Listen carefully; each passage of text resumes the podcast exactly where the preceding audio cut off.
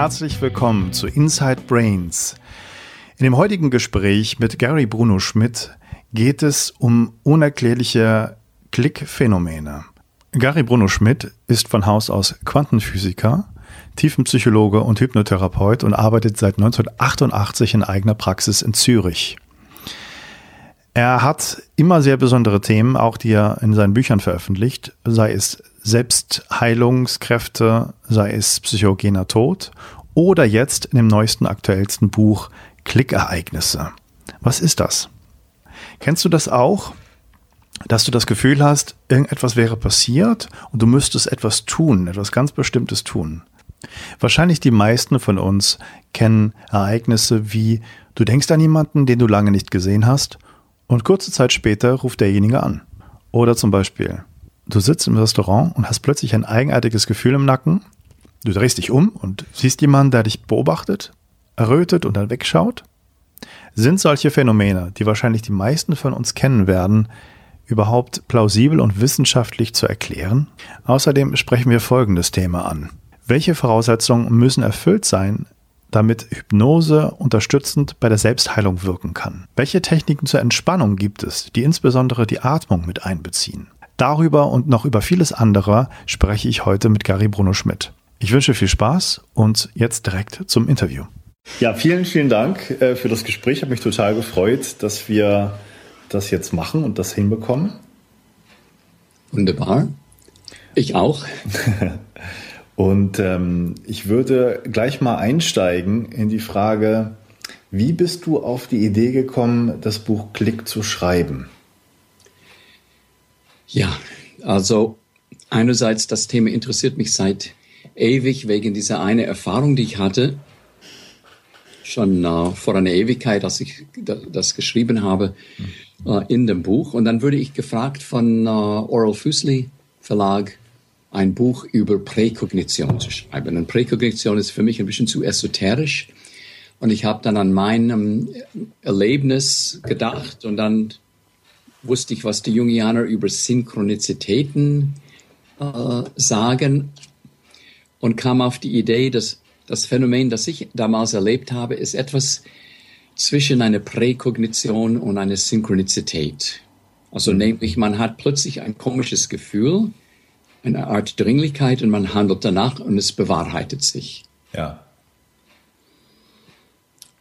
Und so, weil es sich bewahrheitet, könnte man sagen, es ist eine Art Präkognition, aber eigentlich ist es nicht. Es ist eine Art ähm, vielleicht Intuition, aber diese Intuition ist mehr als eine Aha-Effekt oder Idee, sondern man diese Intuition motiviert zum Handeln.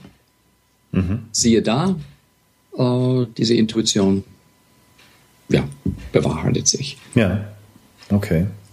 Also das, ähm, ich habe das Buch gelesen und ich fand das hochspannend, das Thema, weil ähm, ich glaube, also zumindest von mir selber weiß, dass ich das schon selber sicherlich erlebt habe, wie viele andere Leute auch. Ja. Und äh, das jetzt sozusagen mal darüber geschrieben wird und da versucht wird nachzuforschen, was dahinter stecken könnte, fand ich wirklich total interessant. Ähm, man merkt, dass du auf jeden Fall ein großes Interesse an Geschichten auch hast im mhm. Buch. Ja. Ähm, was ich auch sehr schön fand. Ähm, du hast versucht, das so ein bisschen zu erklären, woran das liegen könnte, dass es diese Phänomene gibt. Ja. Und ähm, berufst sich so auf, wenn ich das richtig verstanden habe, auf Quantenverschränkungen.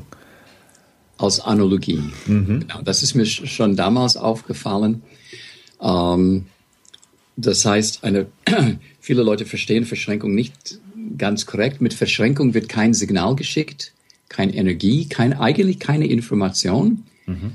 sondern das ist äh, wie, ich habe das beschrieben in dem Buch, wie wenn wir zwei Münzen hätten und immer wenn du Kopf kriegst, kriege ich Zahl. Mhm. Immer. Und wenn du Zahl kriegst, kriege ich Kopf. Immer. Ja. Und jetzt, wir, wir benutzen das, wir machen ab, okay, wer Kopf kriegt, die andere Person kommt zu diesem Mensch. Ne? Also du kriegst dann Zahl, wenn ich Kopf kriege, dann kommst du nach Zürich und Umgekehrt, wenn du Kopf kriegst, werde ich Zahl haben und ich gehe zu dir. Mhm. Wunderbar. Dann tun wir diese Münzen ja, am Wochenende, sagen wir Freitagabend, werfen sie, wir sie und es kommt Kopf und Zahl und dann wissen wir, wo wir hingehen und die andere Person ist da. Wenn wir reale Münzen benutzen, dann manchmal haben wir beide Kopf und sitzen zu Hause, manchmal haben wir beide Zahl. Ich gehe zu dir, du zu mir, dann treffen wir uns auch nicht. Und manchmal per Zufall klappt es, aber mit dieser verschränkten Münzen klappt es immer. Und der Witz ist aber, wenn du sowieso in Zürich bist, du kannst mir nicht dann das sagen, indem du deine Münzen auf Zahl schlägst, extra, mhm. weil ähm, das wäre ein Signal, das wäre Information, die du mir schickst. Das heißt, beide von uns wissen nicht, wo wir uns treffen. Wir werfen diese Münzen und siehe da, wir wissen dann, wohin wir gehen, aber wir können nicht den anderen, die andere Person einen Wunsch äh, schicken oder eine, eine Entscheidung schicken. Ja. Ist das so? Ja, also es kommt immer darauf an, dass äh, da keine Informationen letztendlich fließen, sondern genau. das sind äh, Sachen, die auf anderen äh, ja, Kanälen kann man ja auch nicht sagen, weil letztendlich haben Kanäle auch irgendwie einen Fluss von Informationen bieten. Wir sind beide Empfänger aus dem Quantenwahrscheinlichkeitsfeld, wenn man will. Mhm. Aber ein Signal, das ist eine Entscheidung oder ein Wunsch. Ja. ja? So, du kannst keinen Morse-Code mit diesen Quantenmünzen machen. Wir, wir werfen die, boing, und wir sehen, was ist. Mhm. Vorher wussten wir nicht. Ja. Das ist das Merkwürdige. Und so ist das mit diesen äh, Klickphänomene. Plötzlich hat man so ein komisches Gefühl, handelt danach, es stimmt, aber wenn dann jemand kommt und sagt, okay, mach das nochmals, zeig, wie das geht, das kann man nicht tun. Mhm. Entweder empfängt man etwas oder eben nicht. Ja. Du hast, ich nehme mal an, aufgrund der zahlreichen Geschichten und Berichte, die du über dieses Phänomen gesammelt hast, dir bestimmte Kriterien überlegt, die erfüllt sein müssen, um nach deiner Meinung so ein Klickphänomen ähm, darzustellen. Ja. Ähm, warum ist diese Handlungsanweisung, die man da spürt, so wichtig? Es ist ja in vielen Geschichten, die du geschrieben hast, auch so, dass die Leute zwar etwas gespürt haben, aber nicht direkt wussten, was sie dann tun sollen, sondern nur eine komische Ahnung hatten. Genau, in der Regel ist das so. Es ist einfach eine Dringlichkeit, mhm. aber man weiß nicht warum. Das war auch bei mir so eine Dringlichkeit, diese Person, Rita, ähm, zu kontaktieren, aber keine Ahnung warum. Ja. Ich habe eigentlich nicht Sorgen um sie gehabt. Es war äh, äh, trotzdem eine Dringlichkeit, sie zu kontaktieren. Das ist das Merkwürdige daran. Das unterscheidet sich von unseren Vorstellungen von, von außersinnlichen Wahrnehmungen oder so, wo jemand, jemand anderes, ja, ein Signal schickt, äh, komm zu mir oder die Farbe ist rot oder irgend sowas. Und hier ist es nicht so. Ja. Könntest du noch mal die Geschichte erzählen, deine, deine eigene persönliche Erfahrung, die du da geschildert hast? Ja, also ähm, ich stand damals in einer Krisensituation. So meine damalige Frau hat mich verlassen. Sie hat sich in einen Mann verliebt.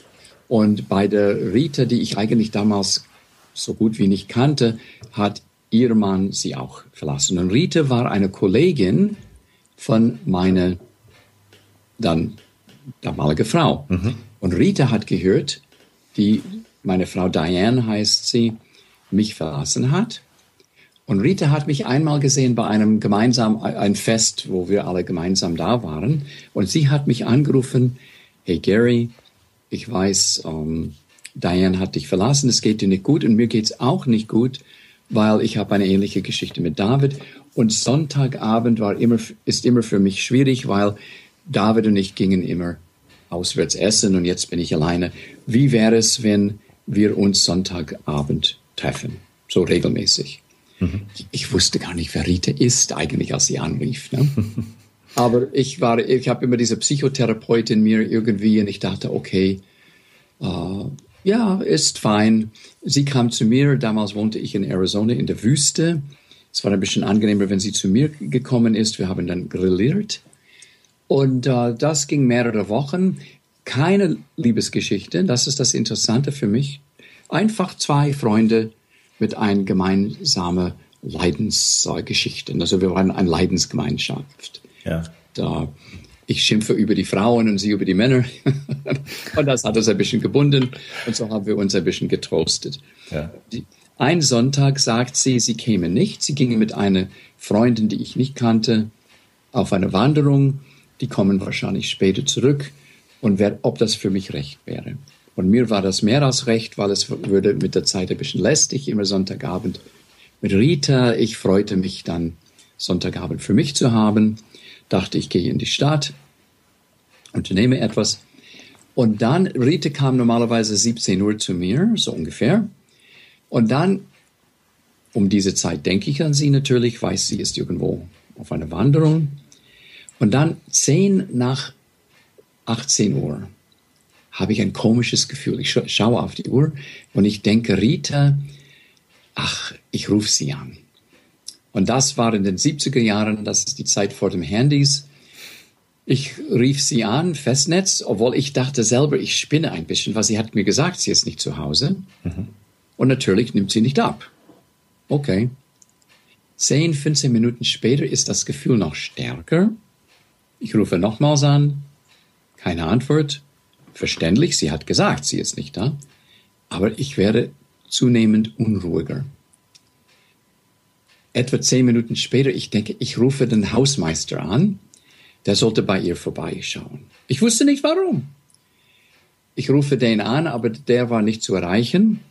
Und dann dachte ich, okay, ich, wahrscheinlich spinne ich irgendwo, aber ich gehe dahin und klingele. Und in der Tat, wenn Rita nicht aufmacht, ich werde die Tür einbrechen. Mhm. Das war so eine Dringlichkeit, aber Rita wird mich nicht anzeigen, das kostet 50 Dollar, was soll's. Ich ginge dahin, klingelte, klopfte, keine Antwort, versuche dann die Tür einzubrechen und dann höre ich von innen drin eine leise Stimme.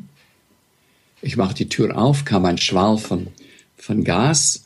Uh, die, sie hat dann nasse Tücher unter die Fensterrisse und Türrissen. Uh, Gott sei Dank habe ich, ich habe damals habe ich geraucht, aber Gott sei Dank habe ich keine Zigarette gehabt. Ihr kleiner Hund war schon ohnmächtig und das war keine appellierende Selbstmordversuch. Sie hat auch gar nicht uh, mich erwartet. Sie guckt mich an und sagt, "Oh Gary, it's you." Sie mhm. war so erstaunt wie ich, dass ich da bin. Sie hat nicht eine Sekunde an mich gedacht, ich sollte sie retten oder so. Sie hat einen sehr einfachen Brief an ihre Eltern, nicht an ihren Mann oder irgendwas mitleidend, sondern einfach an die Eltern, die sollten den Hund begraben, ihre Bücher nehmen, die uh, Kleider zu, zu Caritas geben, that's it. Da keine appellierende Brief, wie schlecht es ihr geht und bla bla bla, sondern ganz sec. Es hat alles anscheinend geplant. So, ich habe ihr Leben gerettet. Mhm. Total verrückt. Unglaubliche Geschichte. Das ist, ja. Das kann ich verstehen, dass man dann, dann nochmal so einen eindrücklichen äh, Bezug zu dem Thema bekommt. Und es sind ja viele Geschichten in deinem Buch von ahnungsvollen Eltern, die spüren, wie es ihrem Kind geht, zum Beispiel. Und ähm, ich glaube, wir, wir alle kennen sehr viele solche Geschichten. Ähm, die Literatur ist nicht äh, selten voll von diesen Ahnungen, die man manchmal hat. Mhm. Auch, auch äh, gibt auch einige Filme. Ich erinnere mich, als ich das Buch gelesen habe, habe ich mich an einen Film erinnert, den ich äh, vor kurzem mal wieder gesehen habe. Ähm, Apokalypto von Mel Gibson.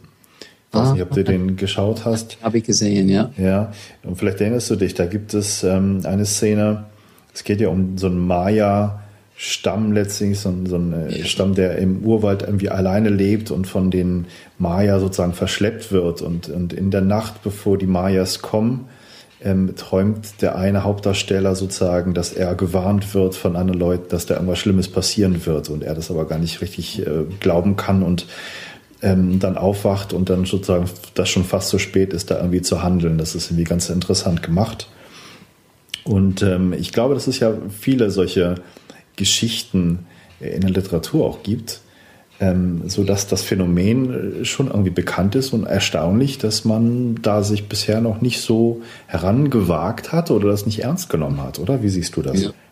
Ich hatte gedacht damals, ja, das ist so irgendein äh, Anomalie, also dass ich das erlebt habe und es hat mich sehr beeindruckt wegen dem Gefühl mhm. und Sicherheit, das ist so etwas. Aber ich habe nie Leute gefragt so. Und nachdem Oral Füßli mich gefragt hat, so etwas in diese Richtung zu schreiben, hatte ich zuerst gedacht, Gott, oh Gott, oh Gott, ich muss dann jetzt suchen in Literatur und Zeitungsartikeln und Internet und habe angefangen, aber Leute so ein bisschen nebenbei zu erzählen, dass ich schreibe ein Buch über solche Phänomene und staunte, dass so viele Leute ein, zweimal sowas erlebt haben. Und deswegen alle Geschichten sind von Leuten, die ich persönlich kenne. So, ich kann, ähm, ja, die, die, die sind sicher echt, also mhm. die Geschichten. Und äh, staunte selber, dass es so einfach war, so viele Geschichten zu bekommen. Ich habe noch mehr, als ich da gebracht habe. Mhm. Äh, und seitdem sammle ich die auch. Hast du mal sowas erlebt? So eindrücklich nicht. Also ich ähm, in einer abgeschwächten Form kenne ich das natürlich, dass man an irgendjemanden denkt und den plötzlich dann irgendwo äh, an einem Ort sieht, wo man es vielleicht auch erwartet hat, aber das doch eher unwahrscheinlich ist, dass man sich da trifft. Solche Geschichten hast du ja auch und berichtest das, ähm, was du aber nicht als, als, wenn ich es richtig verstanden habe, nicht als Klickphänomen dann beurteilen würdest. Aber das sind ja sozusagen die, die Light-Version davon, dass man irgendeine Vorordnung hat, die dann irgendwie eintrifft. Ja. Und das sind die Synchronizitäten. Genau, da, da kenne ich sehr viele Sachen von mir selber auch, wo mich das sehr erstaunt hat, häufig, dass das so ineinander ja. verwoben ist, dass man sich ja Ahnung hat, auch ähm, kann ich auch gut verstehen. Ja. Mhm. Es ist aber doch erstaunlich, dass, ähm, dass so viele erleben. Und wenn man, ähm, wenn ich mich richtig erinnere, so Skeptiker befragt oder hört, was da so Leute dazu sagen, wie, wie man das erklären könnte, meistens ja sowas kommt wie, ja, man denkt häufig an jemanden und dann zufällig begegnet man dem, äh, begegnet man denen. Äh, man hat aber vielleicht hundertmal auch an den gedacht, ohne dass man ihm begegnet wäre, aber dann vergisst man es wieder, weil es ja sozusagen keine Koinzidenz gab später. Ja. Das ist so die, der gängigste Erklärungsversuch. Genau. Aber so kann man dann diese Klickphänomene nicht ähm, äh, abreden, weil bei den Klickphänomenen handelt man. Mhm. Ja, und dann es bewahrheitet sich so, dass es wirklich so evidence-based ist, wenn man will. Ja, so wie du, dass du da unbedingt jetzt hinfahren musstest und die Tür äh, aufbrechen. Genau. Ja. Es ist nicht so, dass ich je vorher oder nachher so eine Ahnung hatte und äh, so gehandelt habe. Mhm. Und man spürt das irgendwie im Körper, diese Dringlichkeit. Das, das ja. erlebt man irgendwie. Es ist nicht eine intellektuelle Ding oder wie ein Zwang oder sowas. Es hat durch die Dringlichkeit so die, diesen Zwangcharakter, aber es, es ist etwas anderes. Mhm. Du äh, versuchst ja auch ganz häufig im Buch zu erklären, dass das so eine Art evolutionsbiologischen Vorteil auch hat. Kann ich mir gut vorstellen, mhm. ja. Diese Initiationsriten, also äh, du und ich, wir sind in diesem, diesem Stamm und wir wissen als kleine Bube, irgendwann kommt die Zeit und wir werden dann äh, isoliert, getrennt mit den anderen Jungs in Bäume und dann äh, die Leute werden sogar ähm, äh, ja, unterernährt, man hat wenig zum Trinken, man muss äh, lange Zeit wach bleiben, so wahrscheinlich kommt man in tranceähnliche äh, Zustände. Und äh, ich glaube sogar bei den Naturvölkern nicht alle Jungs das überleben. Und nachher äh, diejenigen von uns, die überlebt haben, kommen zurück in den Stamm und wir sind dann Männer. Und bei den Frauen, bei den Mädchen äh, ist etwas Ähnliches. Ne? Die, die, Mädchen häufig dann in Lehmhütten äh, isoliert und so weiter. Mhm. Und das heißt, ähnlich wie Rita und ich, wir waren eine Leidensgemeinschaft, du und ich, äh, wären dann auch so Initiationsgemeinschaft, ne? du, ich und die anderen Jungs. Und jetzt kann man gut vorstellen, äh, da sitzt du irgendwo beim Feuer und du, du fragst ja, wo ist der Gary? Du hast so ein komisches Gefühl. Und die sagen, ja, die wissen nicht, die haben mich nicht gesehen seit einer Weile oder so. Und dann brichst du auf auf die Suche nach mir. Aber du mhm. weißt nicht ganz warum. Also es ist einfach diese Dringlichkeit, wie ich mit Rita. Und da findest du mich irgendwo stecken geblieben nach einem oder mit gebrochenen Bein und rettest mein Leben. Und das hätte gewisse Vorteile, Überlebensvorteile für unsere kleine äh, Gruppe. Mhm. So vielleicht äh, einfach die Wahrscheinlichkeit für solche Klickphänomene wird erhöht durch diese Initiationsriten. Mhm. Also durch ähm, eine gewisse psychologische Umgebung, die das begünstigt. Ja, ja. Und jetzt könnte man eigentlich ein Experiment machen. Uh, wahrscheinlich kommt das nicht durch eine Ethikkommission, aber mindestens es wäre falsifizierbar, was ich sage. Das macht es so wissenschaftliche Hypothese, ja. wenn es falsifizierbar ist. Nämlich, wir, du und ich, wir machen Folgendes. Wir heuern ähm, Schauspieler und die ähm, tauschen eine, ein, ein Überfall äh, mit, mit äh, ähm, äh, Geisel vor. Also sagen wir in, ein, in irgendeinem Café, du und ich, wir sitzen da und Uh, dann kommen unsere Schauspieler brrr, und wir haben alle Angst und dann werden wir da gehalten. Die Polizei wissen von dem, die machen auch mit. Ja. Und die Leute, die dann uh, in dieser Situation sind, haben das Gefühl, oh Gott, äh, ob wir das überleben und dann natürlich für unser Experiment alle überleben. Und jetzt treffen wir Überlebende, die befreit wurden. Nach drei Tagen sagen wir, wir treffen uns einmal im Jahr. Wir, wir kennen einander inzwischen und jetzt haben wir dann natürlich unsere E-Mail-Austausch und Handys. Und dann wäre die Frage, sagen wir, das ist ein Kollektiv von 15 Leute, äh, haben die über die Jahre mehr Klickphänomene miteinander als ein beliebiger Kollektiv von 15 Leute, die auch einmal im Jahr treffen. Aufgrund dieses ja, aufgrund extremen Ereignisses. Extreme, ja, genau. Mhm. So eigentlich, man könnte das auch überprüfen. Vielleicht dann äh, Ethikkommission würde das schon zulassen, einfach äh, äh, Naturkatastrophe oder so, so ja. Überlebende von einer Naturkatastrophe. Ja. Ob diese Leute über die Jahre mehr solche Phänomene haben als irgendwelche beliebige Kollekt also Population. Mhm. Also sozusagen Überlebensgemeinschaften, die ja. dann weiter auf sich aufpassen. Ja. Mhm. Irgendwie, dass das irgendwo ja, konstelliert wird.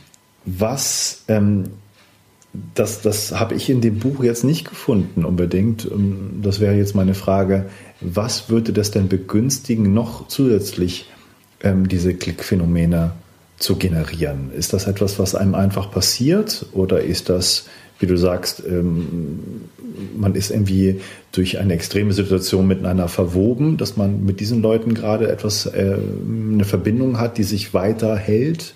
Wie, ja. Wie, hast du da eine Erfahrung? aufgrund der Geschichten, die du jetzt als Hypothese weiterhin äh, geben würdest? Ja, in alle Geschichten waren ähm, high expressed emotions, ne? Mhm. so ähm, starke Emotionen am Spiel. Das sieht man in alle diese verschiedenen Geschichten. Ja.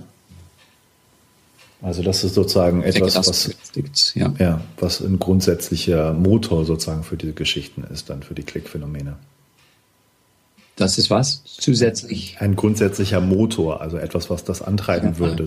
Mhm. Vielleicht sogar notwendig. Mhm. Ja. Hinreichend dann natürlich nicht, weil äh, nur weil wir zwei etwas überlebt haben, heißt lange nicht, dass wir unbedingt ein Klickerlebnis haben werden. Mhm.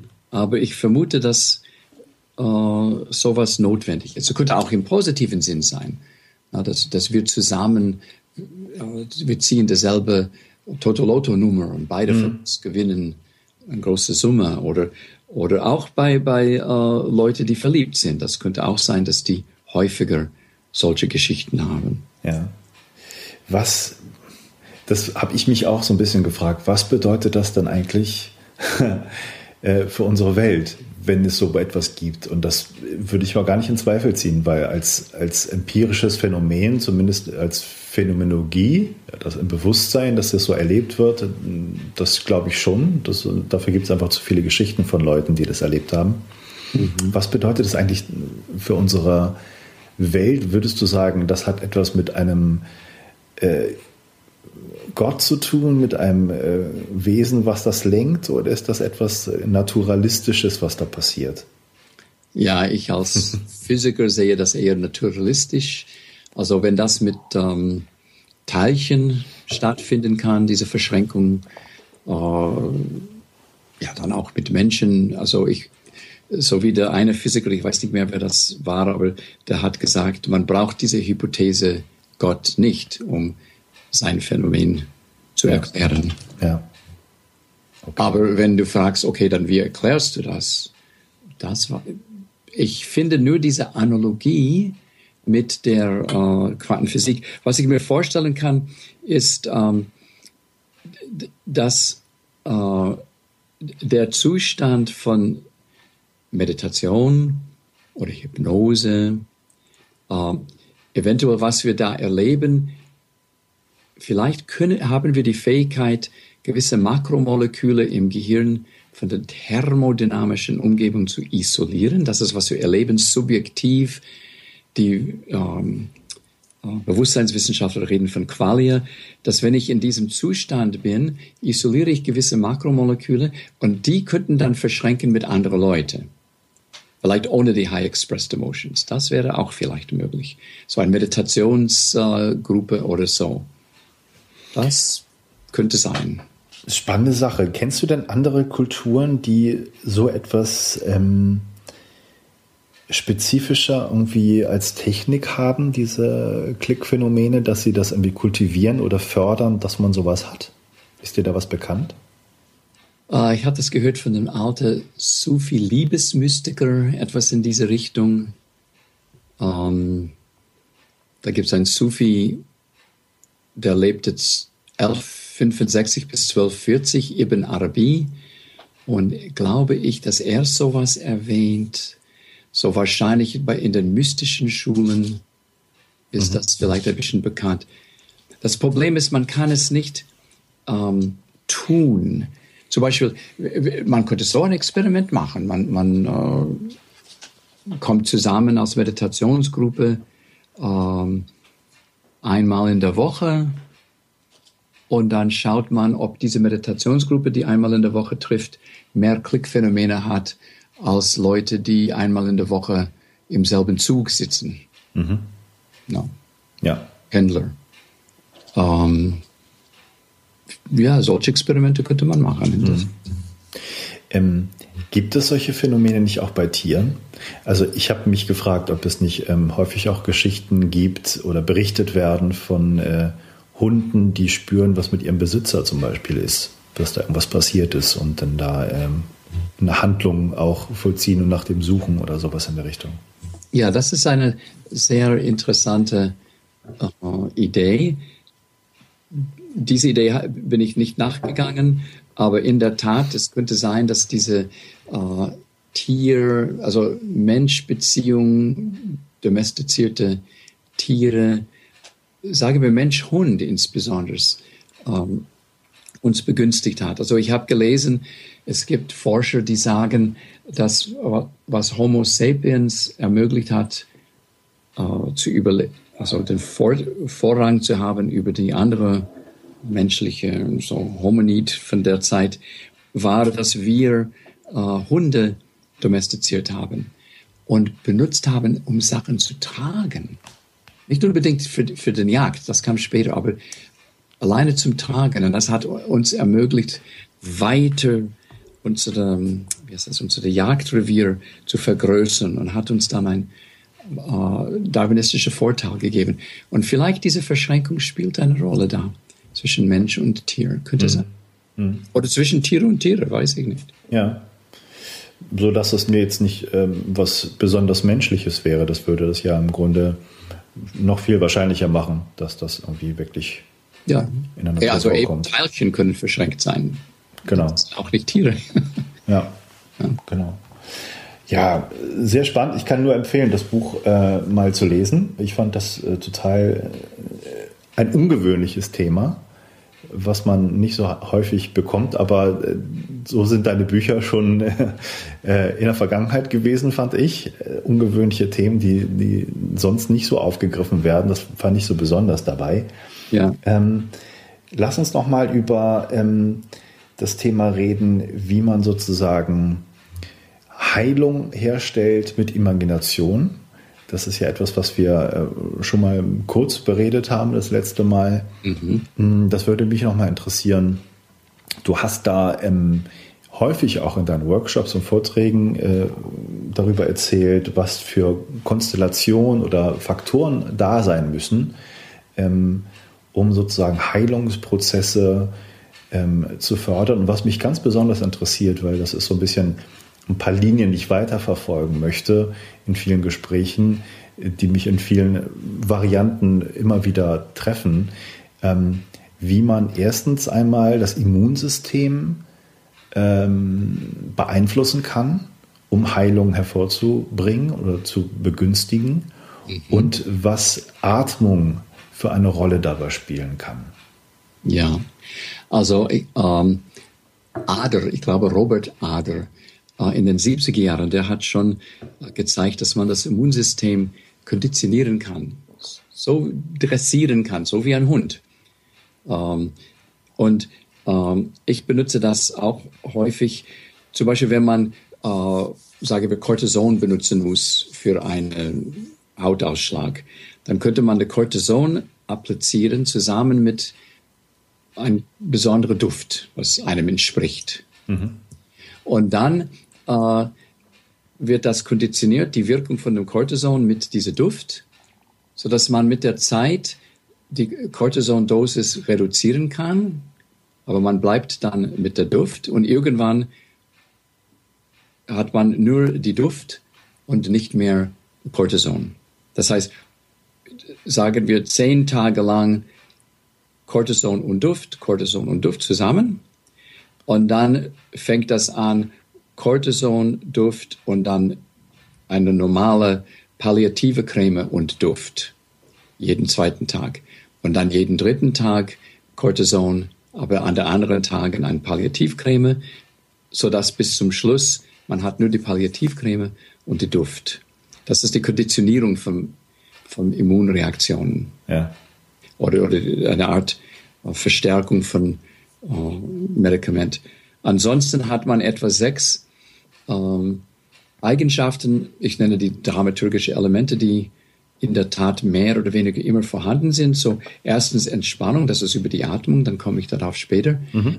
Dann ein Bild von Gesundheit, irgendwie das Gefühl auch, ich bin es mir wert, gesund zu sein und gesund zu bleiben. So dieses Gefühl, dieses, ich erlaube die Gesundheit äh, zu kommen. Ich, ich, ich eröffne mich der Gesundheit, ich gönne mir die Gesundheit, dieses Privileg.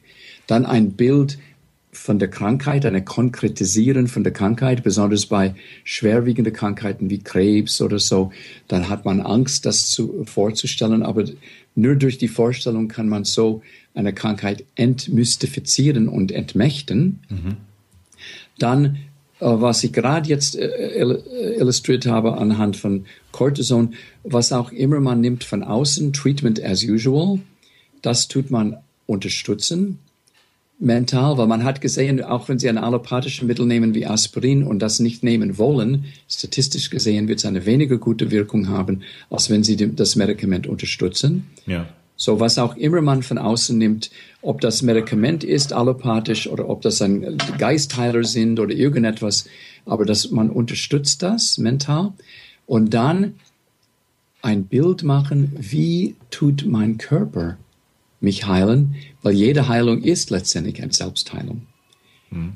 Und das Letzte ist das Verankern im Körper. Das, man macht so eine Art YouTube-Film mit diesen mit diese fünf Elementen und das sechste Element ist, man lässt das entstehen unter Hypnose, eine Wärme, ein angenehmes Druckgefühl, ein Prickeln oder was auch immer. Das ist, mhm. das sind die sechs Elemente. Jetzt zur Atmung. Ich habe gesehen, ähm, das ist basiert auf einer älteren Studie äh, über Entspannung beim Singen, dass wenn man singt, man atmet länger aus als ein und wenn man etwa in dem Tempo von sechs Atemzüge pro Minute, dann atmet man in einem Tempo, das mit sogenannten Meyer-Wellen koordiniert. Das sind eine Ebbe und Flut in dem, in dem Blutdruck. Und äh, ich nenne das 4-6 4-6-Atmung. Das heißt, man etwa vier Sekunden lang atmet ein und dann mit ganz glatter Übergang etwa sechs Sekunden aus und so wiederholt sich das. Und bei der Ausatmung sich schwer machen. Mhm. Und das begünstigt dann äh, die Modulation von Signale in dem Vagusnerv und führt zu mehreren positive Änderungen, äh, reduzierte Herzfrequenz, reduzierte äh, Blutdruck, äh, Stickstoffmonoxid, Stoffwechsel im Blut wird so geändert, dass der Blutdruck geht runter. Und ganz besonders wichtig ist, der Herzrate-Variabilität wird breiter gemacht. Mhm. Und dadurch wird auch das Immunsystem gefordert und man hat mehr Geduld. Mhm. Man, ist, äh, man hat mehr Geduld, sich auf die Prozedur einzulassen? Bitte mehr Geduld und. Sich auf die Prozedur einzulassen, meinst du? Oder? Nee, nee, man hat allgemein mehr Geduld. Wenn man ah, okay. diese 4-6-Atmung macht, zum Beispiel jetzt würde ich auf dich warten müssen. Wir haben abgemacht, ins Kino zu gehen. Es regnet. Ich warte draußen an der, an der Haltestelle. Du bist immer noch nicht da. Ich werde ungeduldig. Mhm. Jetzt könnte ich in dieser Zeit die 4-6-Atmung machen. Mhm. Und man hat automatisch eine Ruhe. Dieser Zustand, der über den Vagusnerv etabliert wird, das nennt sich äh, Entspannungsreaktion und würde sehr gut über die letzten äh, 10, 20 Jahre äh, medizinisch studiert, physiologisch studiert. Mhm. Ähm, wenn es Leute interessiert, die das hören, ähm, wo kann man das lernen und wie lange braucht man, um das von dir zu lernen unter Anleitung? Gibt's da, bringst du es in den Workshops bei ja, oder ja. sind das? Ja? Okay. Ich bringe das äh, immer in meinen Selbstheilung-Workshops also äh, Selbstheilung durch Vorstellungskraft, das ist immer ein Teil von dem.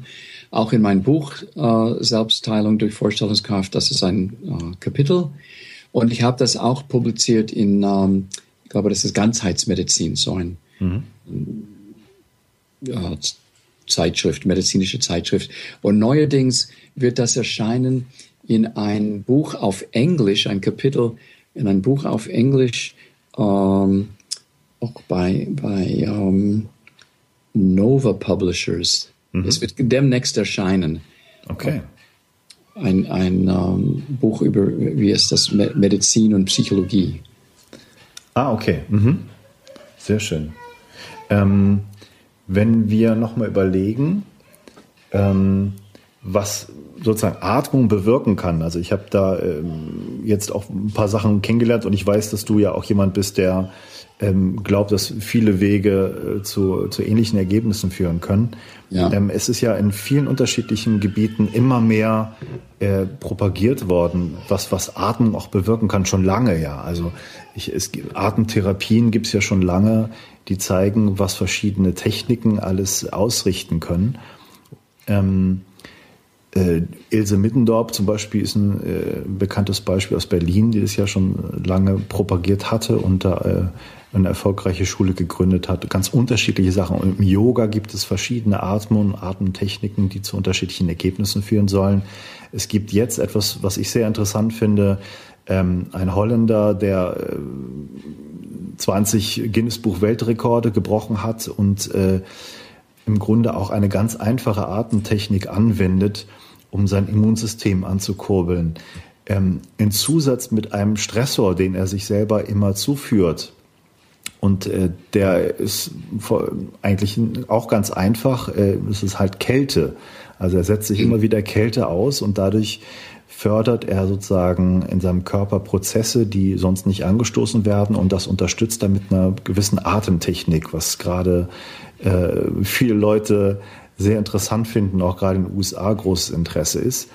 Ähm, und da ist in dem Zusammenhang halt besonders interessant, dass man äh, gezeigt hat an diesen Menschen, Wim Hof heißt er, und auch an äh, bestimmten Studien, die mit ihm gemacht wurden oder mit seiner Anleitung gemacht wurden, dass man wirklich äh, mit, mit äh, Studienergebnissen zeigen konnte, dass er das Immunsystem willentlich beeinflussen kann, was zum ersten Mal äh, überhaupt so gezeigt wurde, weil es ja sonst eher, wie du schon meintest, eine Konditionierungsgeschichte ist.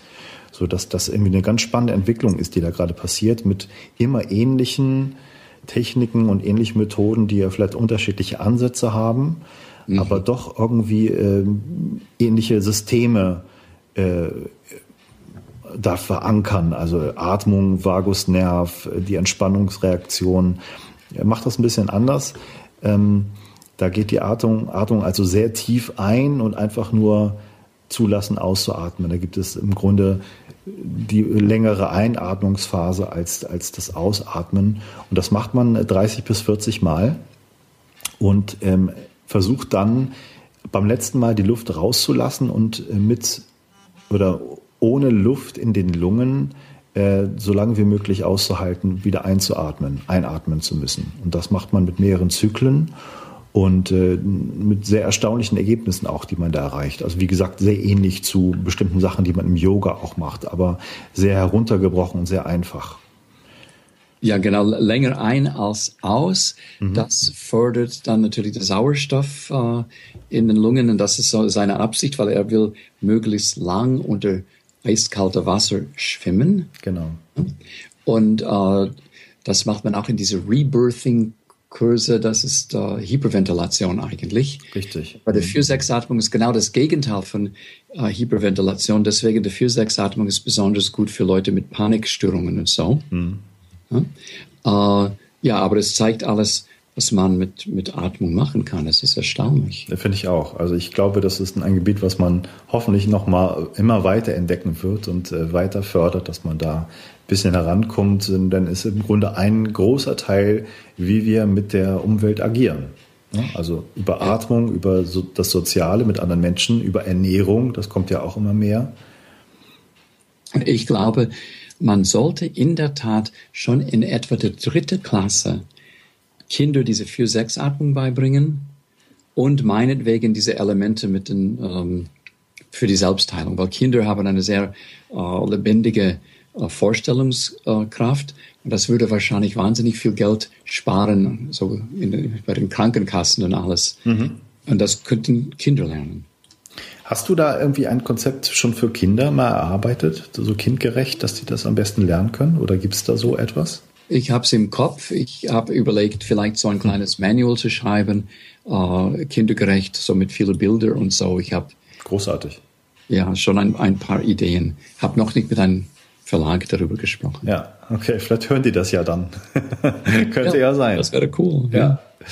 Ähm, ich würde gerne nochmal paar persönliche Eindrücke haben von, von dir gibt. Ähm, wenn man jetzt so ein bisschen schaut von, von Leuten, die Sachen entwickelt haben oder für sich selbst auch Techniken entwickelt haben, hast du so bestimmte Rituale, wie du den Tag startest? Gibt es da etwas, was du jeden Morgen machst?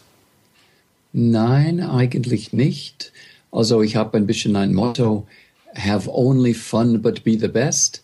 Also einfach im Flow bleiben, Lust an, am Leben haben, das Leben genießen, dankbar sein für die Privilegien, die man hat. Äh, was ich ein bisschen übe vielleicht, aber automatisch. Ich denke nicht daran, ich nenne das Präsenz, aber das ist ähnlich wie Achtsamkeit oder so. Okay. Egal wo man ist, man findet immer etwas, was ein bisschen, wo man gerne die Augen dort ruhen lässt. Ne?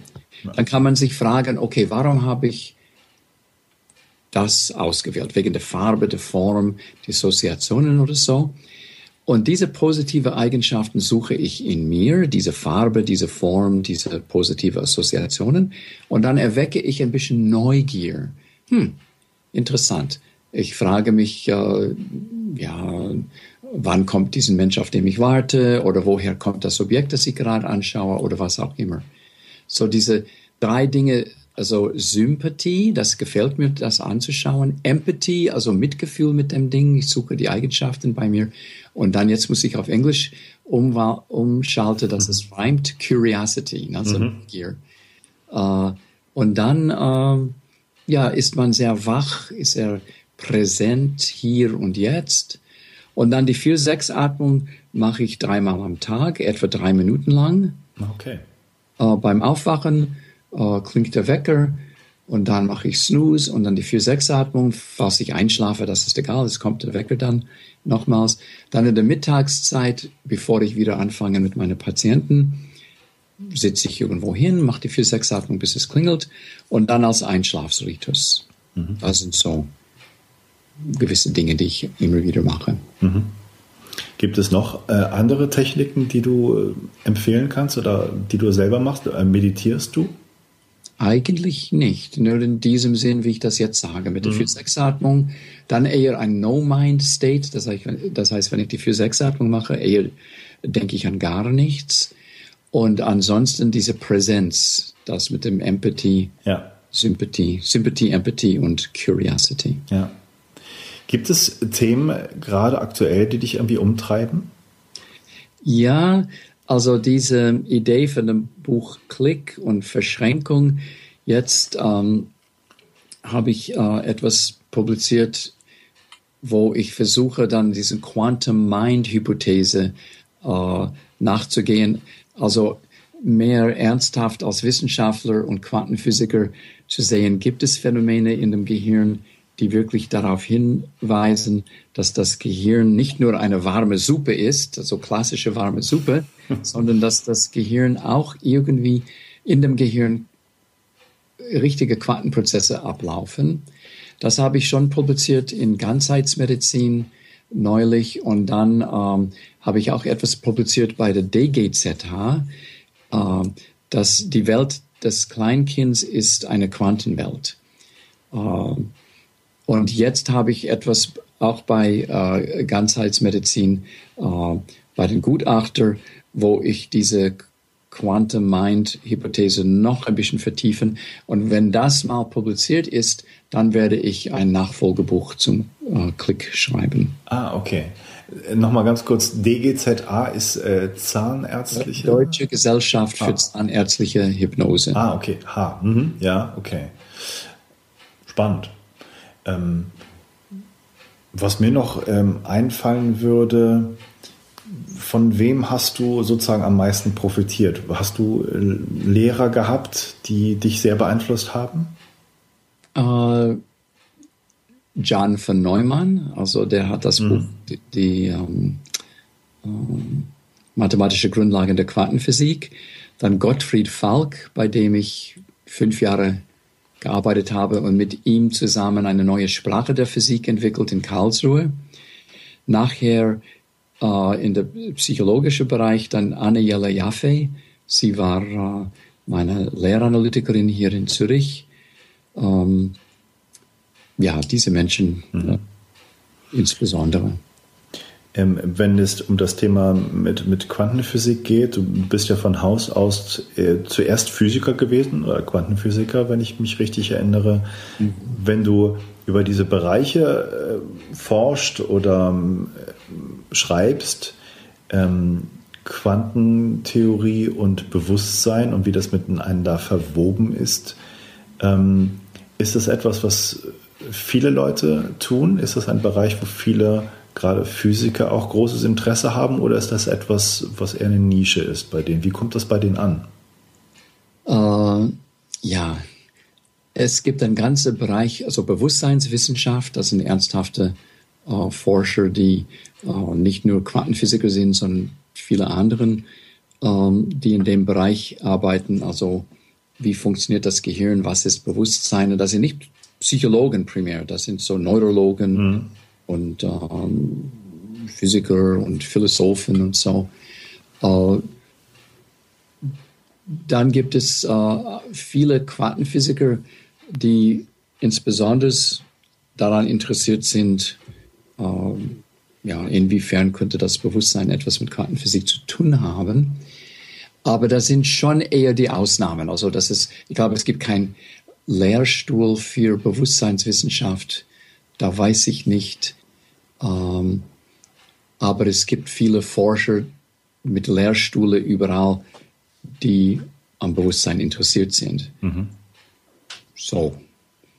So es ist einerseits schon ein, eher ein bisschen speziell, aber es ist nicht gerade ähm, so unbekannt. Okay. Ja? Quantum Mind Hypothese, Quantum Mind Hypothesis. Ich, ich, nehme an, wenn man das googelt, dann findet man unzählige äh, Referenzen. Mhm. Aber das sind, äh, sind eher Theorien, Hypothesen. Gibt es da schon wirklich praktische Erkenntnisse, die man daraus gewonnen hat? Nee, das ist eben das Problem. Also mhm. äh, sehr viel äh, Ideen, äh, manchmal einige, die, die wirklich haarsträubend sind, äh, aber ganz konkret empirisch. Deswegen mein Buch Klick, das sind schon, das ist schon Empirie sozusagen, das sind Geschichten, die wirklich passiert sind.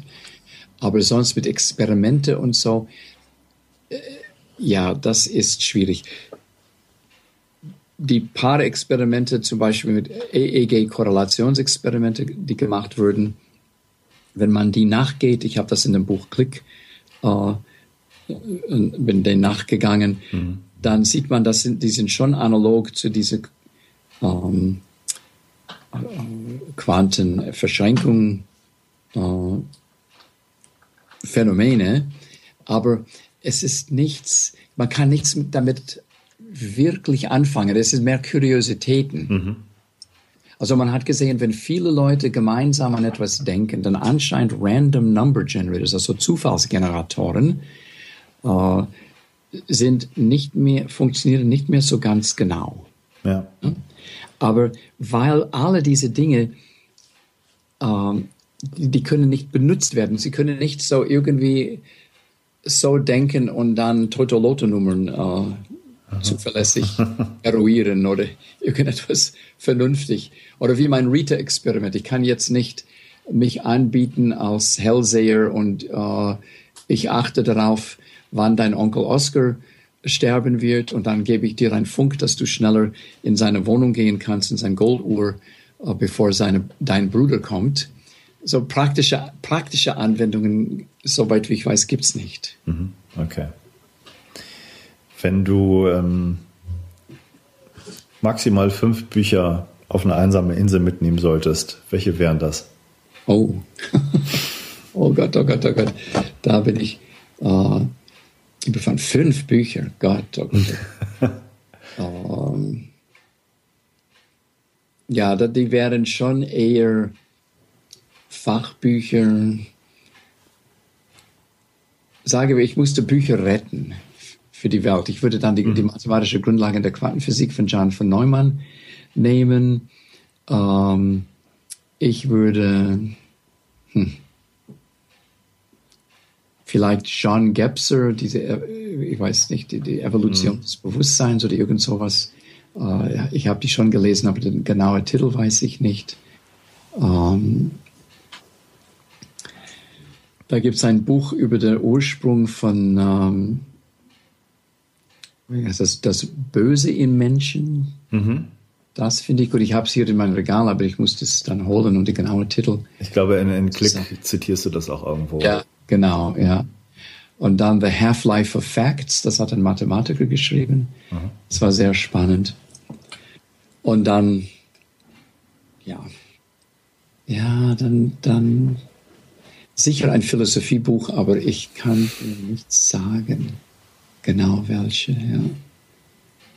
Fällt die Entscheidung schwer? Ja, ja, ja. Ich bin eher, in den letzten Jahren schreibe ich und ich lese kaum ein Buch durch, mhm. sondern ich benutze die Bücher ein bisschen äh, als Referenzen. So, ich habe eine ganze Bibliothek hier zu Hause, wo ich, in, ja, ich würde sagen, in jedem Buch geschaut habe und etwas daraus benutzt äh, habe, aber äh, kaum eins von diesen Büchern von vorne bis hinten gelesen. Ja.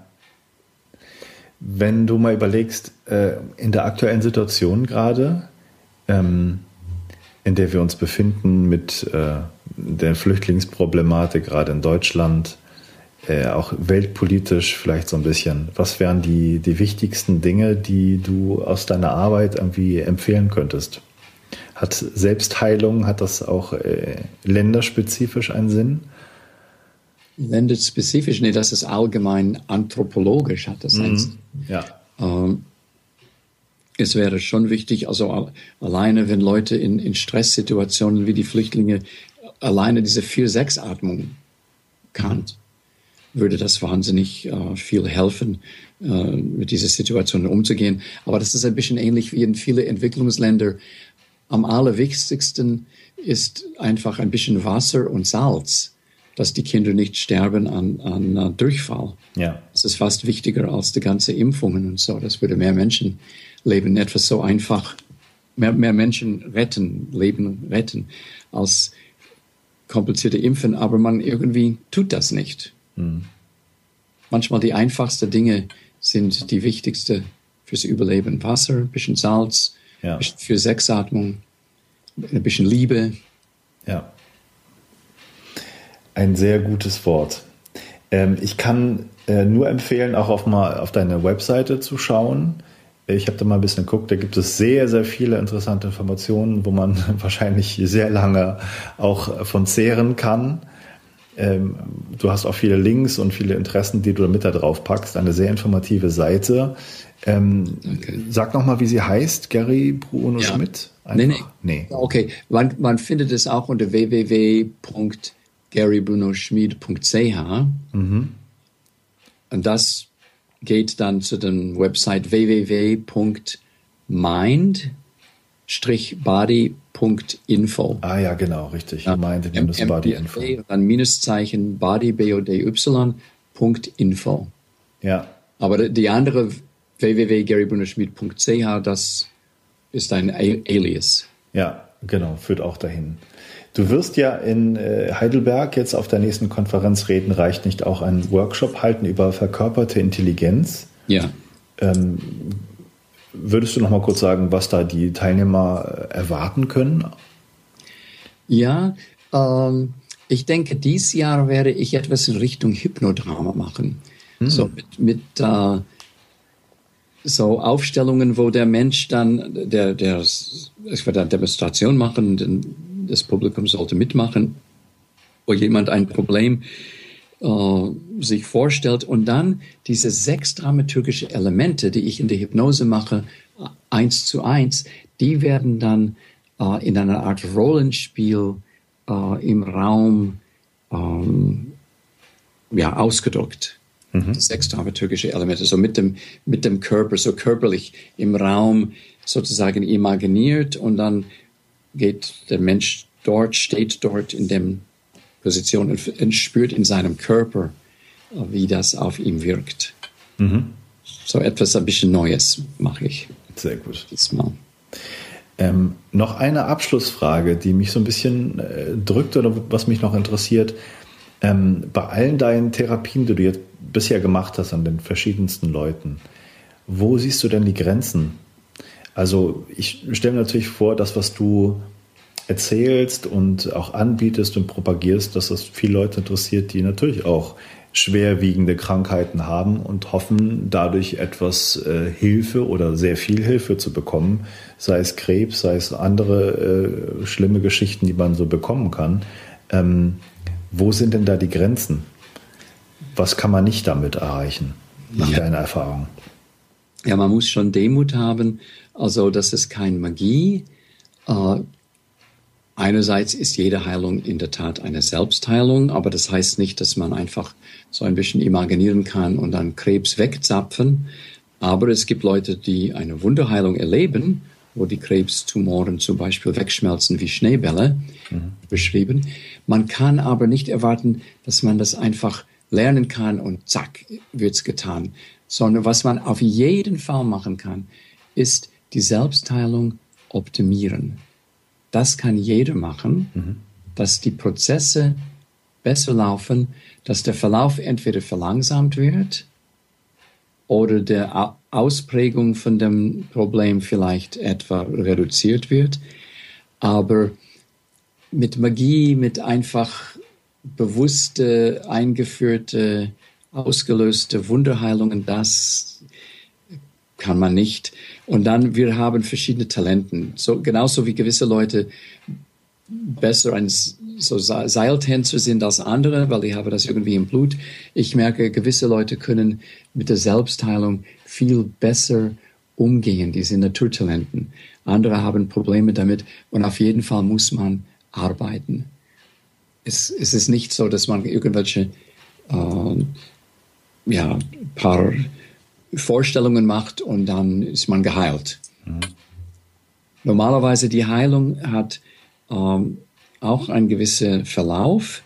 Und was ich merke bei den chronischen Krankheiten, zuerst die schlimmen Phasen werden weniger lang die Phasen, wo es einem gut geht, werden mit der Zeit auch länger.